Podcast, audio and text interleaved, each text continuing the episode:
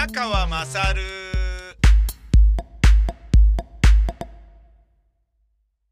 お前の母ちゃん宮川勝です。大晦日ですね。今私は吉祥寺ブース、引っ越し先におります。昨日無事に大塚レイサマースタジオとお別れができましたので、えー、まあ劇団のアトリエはなくなってしまったものの、えー、公演はお金を出して劇場借りてやるっていうことにすれば、まあできるんじゃないのと。できるんじゃないのっていうかね、まあ本来そうすべきところを、そうしないで来たのは、まあ、アトリエがあるっていうね、えことにより、好きな時に好きなだけできるっていうことがあったんだけど、意外とやらなかったっていうね、あの、意外と仕事が忙しかったっていうね。で、仕事が忙しくなくなると、そのアトリエを、えー、保持するのが、維持するのが難しくなってきたっていうですね、もうなんかどうすりゃいいんだよっていう。じゃあ、あのね、借りられてた時は、あの、忙しいから芝居が打てないし、暇になって芝居が打てるぞっていう段階になったらアトリエを維持するのが難しいって、な、なんてことだっていう。最初から分かってんだろ、そんなことみたいな感じでしたね。うん。いや、あの、なんだろうなうん、なんか、うん、まあ、やっぱり一番のストレスだったのは、もう2年前から劇場を抑えていないと、劇場が取れなくて、で、抑えたとすると、そこに合わせてね、どんなに体調が悪かろうが、役者が揃わなかろうが、そこで公演を打たなければいけないっていう、いわゆるマストプレイがあったわけですよ。で、それが、もうね、どん、ずっと先まで1、1年のうちに2回とか3回とかやると、次から次へと終わったら書いて、終わったら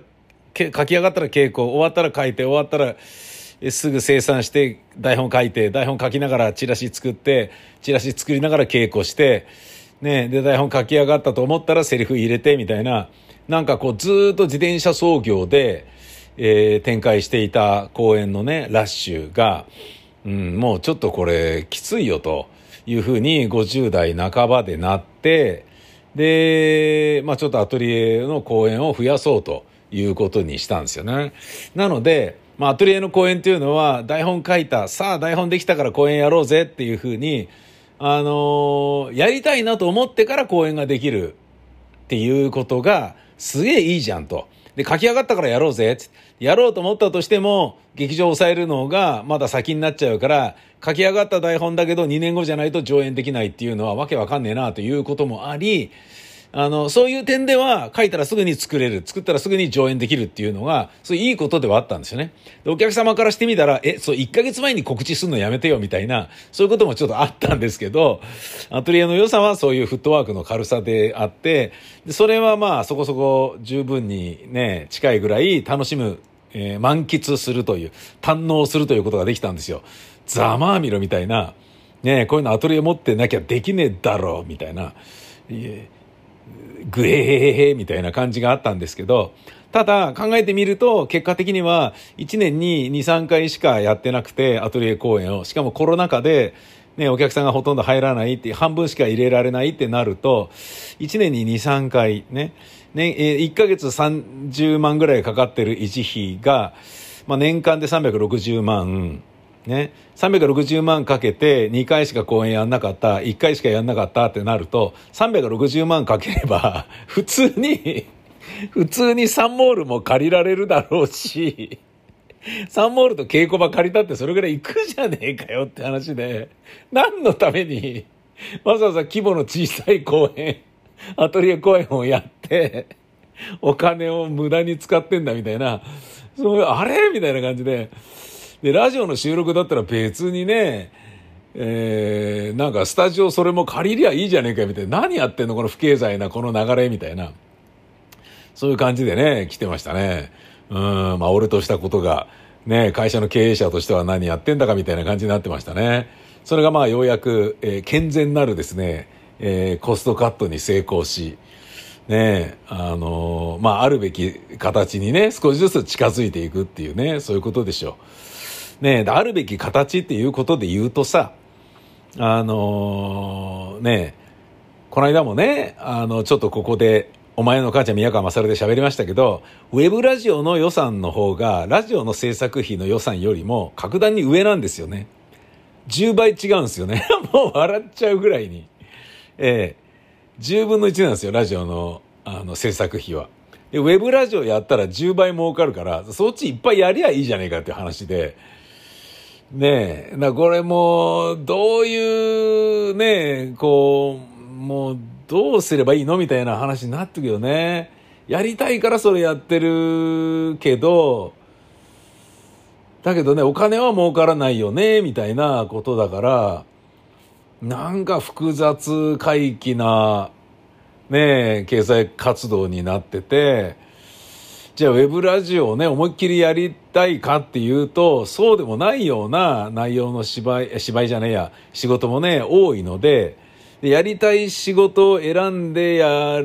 て、えー、好きなことしかやらないラジオだけど、でもお金にならないっていうようなことで言うと、全くお金にならないでいいから、純然たるただやりたいだけのことをやったらどうだいみたいな、そういう感じにもなるよね、とか、なんかいろんなことを考えちゃうのよね。うん。いや、あのー、ねえー、公演そのものをね、えー、ね、公演とかラジオとかね、やりたい仕事をやって、やりたくない仕事はお金がいっぱいもらえてもやらないっていう流れになっていくと、なんか、例えば、お仕事でね、えー、まあ、うん、なんだろうな、インターネットのね、あのー、コンテンツで、僕が、あの、いつも聞いてるポッドキャストがあるんですけど、それはね、あのーまあ、俺の好きなジャンルのことについて勉強できて、えー、面白いっていうものなんですけれども、あの、姿勢の人がやってんですよ。一般の人がやってんだけど、面白いのね。なんだけど、で、たまに、あの、そのね、専門的なことではない話を、雑談をたまにやるんだけど、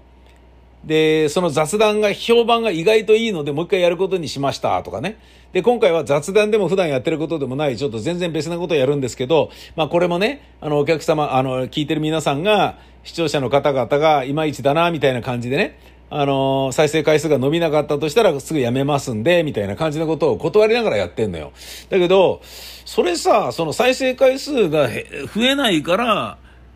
やらないとかやめるとかね、いうのっておかしいんじゃねえかと思って、本来そういうものがここね、そういうものをやりたいと思って始めたわけで、で、そのジャンルとその専門的なことに関してはあなたしかできないでしょっていうことをやってるから、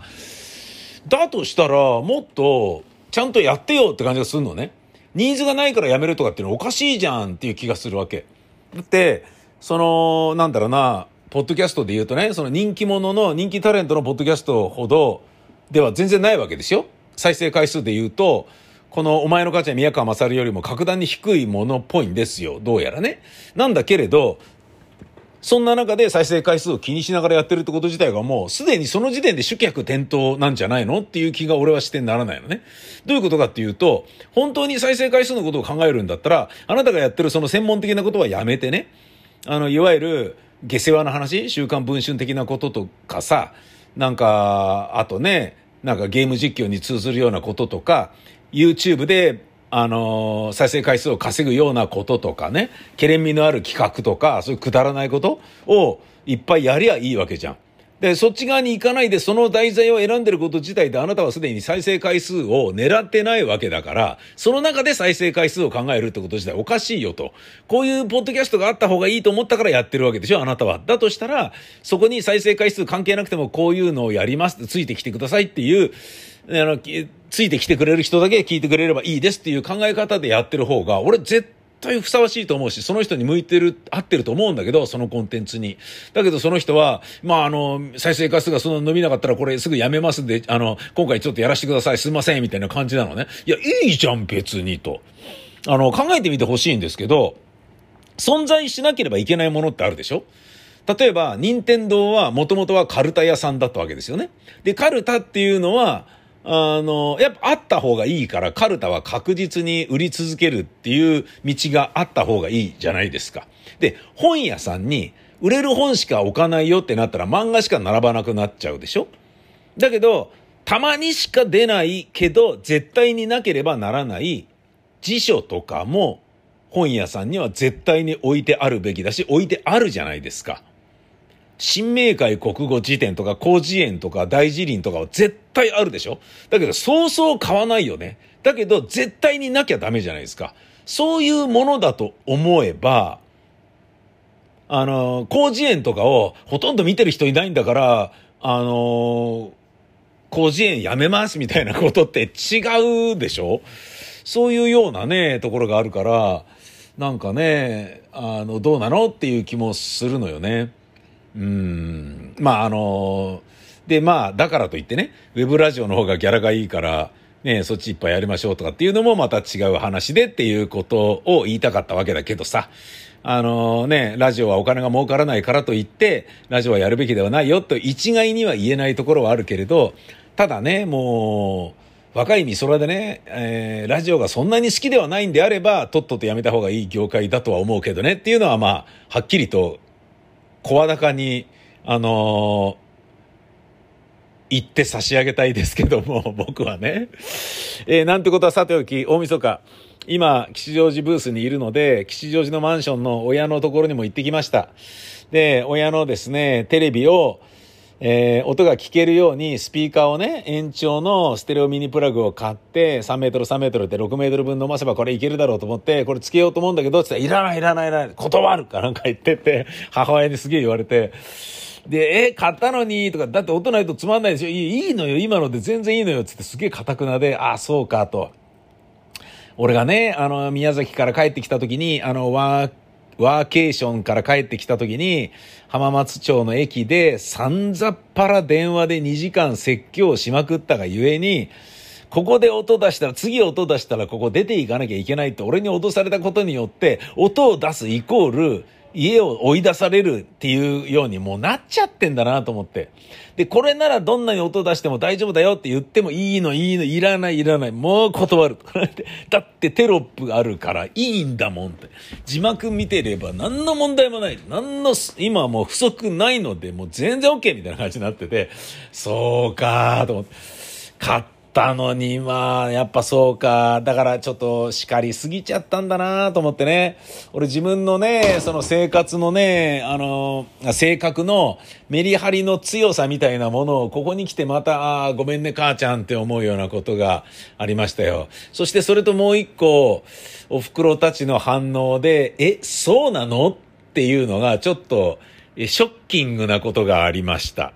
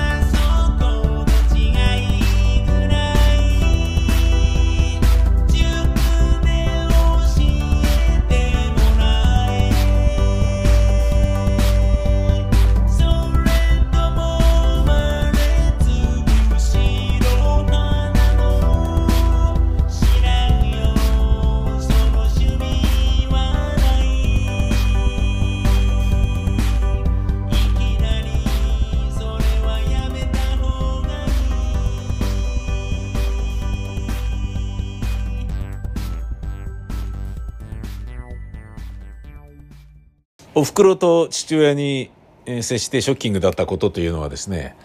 えー、まあ、あの、お年玉あげないことにしたから。あげないことにしたの、私は。と なんか言ってて、え？とかって言って。俺どうせね、あの、お年玉をあげないのであれば、えー、なんかね、えー、まあ、なんかね、お年玉あげないのであればじゃねえや。あの、娘とかね、せがれとか、せがれ今帰ってきてるから、年始の挨拶に行こうかなと思ってたわけですよ。家族全員でね。したら、あの、ね、またね、前回ね、これね、持ってきなさいっつってお金を、あの、単身赴任で旅立つ自分のせがれに、あの、ポチ袋渡してね、渡した後に、まさらお金なくなっちゃったからお金ね、下ろしてきてくれない？とかって言ってて、で、せがれがそこにいるのに、せがれが、え、俺返しましょうか？みたいなことを言いたくな、言い、言いかけてたよ、みたいなことを後で言ってたんだけど、そのようなことになってたから、俺が一枚札ね、ポチ袋に詰めて、これね、あの、明日娘来るから、娘はまだ学生だからくれてやれば、みたいな感じで、ね、あの、またね、自分で用意して無理やり渡すとお金ないから勝るみたいなことになると娘ももらいづらくなるからと思ってポチ袋持ってったら、いやもうあげないことにしたからとかなんか言ってて、えそうなの？みたいな。何それ？みたいな感じ。まあいいけどなんかあったんだろうな思うところが。なんかがあったんだろうなと思ってね。じゃあまあいいかみたいなね。あの、寂しいけどまあいいかみたいな。ね、感じのこともあったんだけど、そんなに孫のこと好きじゃないのかなって。ねえ、もう、ちょっとわけわかんねえな、俺の親は、ってね、ちょっと思いましたね。それと俺がね、すげえショックだったのは、あの、年越しそばを今日食べてもらおうと思って、自分でね、持ってって、で、親のマンションの台所を借りて作ろうと思ってたんですよ。なんだけど、まあ、あのね、お腹いっぱいだったらあれだなと思って電話して、あの、年越しそばね、持ってってそっちで作るから食べてねって言ったら、あ、いらないいらないいらないとかって。私たちね、年寄りだけど、とね、大晦日だから年越しそば、そば食べたいとかそんなんないから、もう全然いらないのよとか、外食しようと思ってたからとか。あ、そうなの？とかって。で、分かった、じゃあ持ってかないねって電話切って、で、お袋たちがいつも行ってる美味しいお店のね、調べてみたら、待てよ、大晦日ってやってねえんじゃないかと思って調べたら当然やってなくて、やってないよっつったら、あ、そう、あそこはやってないけど、中華はやってると思うからそっち行ってみるのよとかって。で、そっちも調べたんだけど、やってないよっつって。やってなければ、じゃあ、の、コンビニでなんかね、ボリュームのあるもの食べたいからいいの、いいの、いいの、とかなんか言ってて、かたくなに、あの、断られて、いや、そんなにね、食べたいものが、ボリューミーに食べたくて、お蕎麦だけじゃダメだとかっていうので言うならば、食欲に関しては、もうね、あの、第一次欲求ですから、じゃあいいから蕎麦食べなよみたいに無理強いするのも違うだろうと思って、まあじゃあ持ってかないね、っつって持ってかなかったんですよね。なんだけど、行ってみたら、あの、父親に、まあお蕎麦はいらないから、あのー持ってこないでって母親にかたくなに言われたので置いてきましたって言ったら、ええー？とかって言って父親が、引っ越しそば食べたいよとかなんか言ってて、なんでお蕎麦食べたいよ大晦日だよ今日は。とかなんか言ってて。92歳の父親が耳が聞こえないから、じゃあ、で、母親がすげえ堅くなだったから、じゃあ置いてくねっつって置いてきちゃったんだよ、準備してたんだけどさ、みたいなこと言って、ええー、とか、大晦日だから年越しそば食べたいよ、かなんか言ってて。もうすっげえショック。なんだって。電話に出るのは母親だから母親がいらないって言ったらじゃあやめとこうってなるけど、お父さんは食べたいんじゃないの？と。親父が食べたいかどうか聞いてくれるって今度から聞くねってね、言ったら、うん、みたいな感じになってて、悪いことしたなということでしたよ。そして、えー、お餅問題ね。はい。僕も芝居に書きましたよ。あの、やばい。ね。お金がね、なんとかのお金を払わなきゃいけなくなっちゃったけど、それ払えないので、あの、早いうちにおじいちゃんが死ねば遺産が入るから、それで払えるかもしれないとかって言って、お正月だお餅をいっぱい食べさそうみたいな感じで、家族がね、えー、そういうことを用意するんだけど、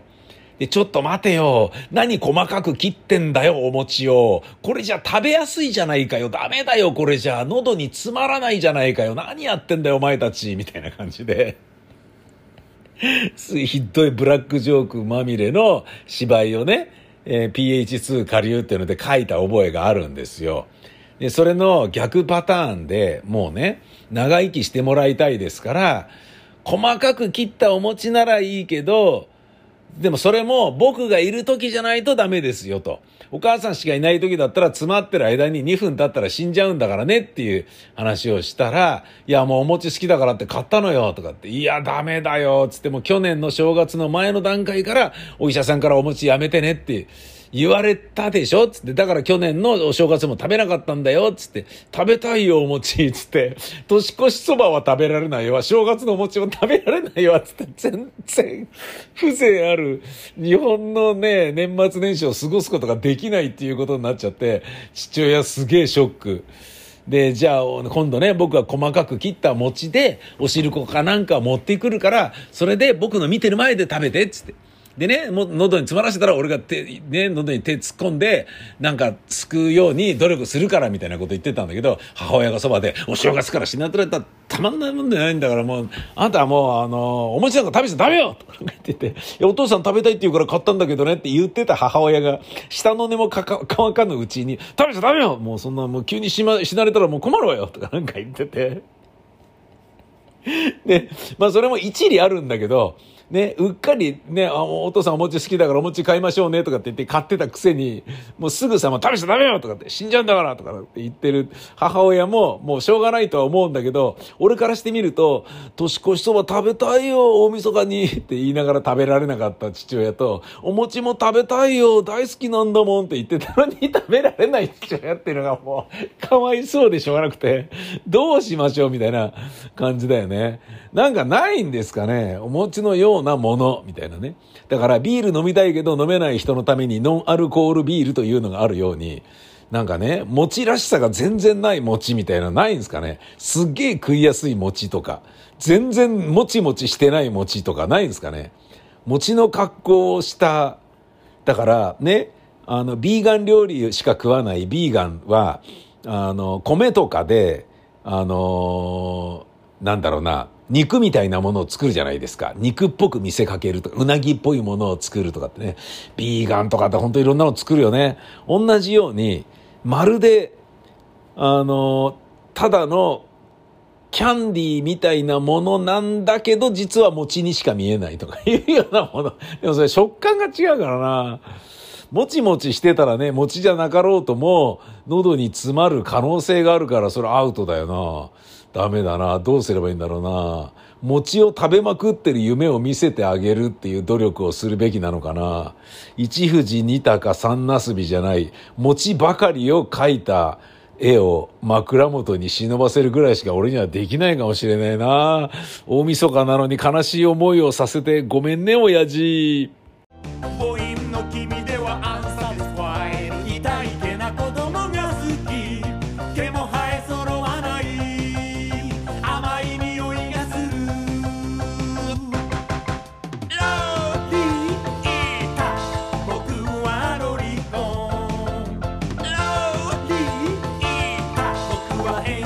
者かもね。河合の「僕はロリコン」ビタミンセにて好評発売中。ビタミンセの URL は v-mise.com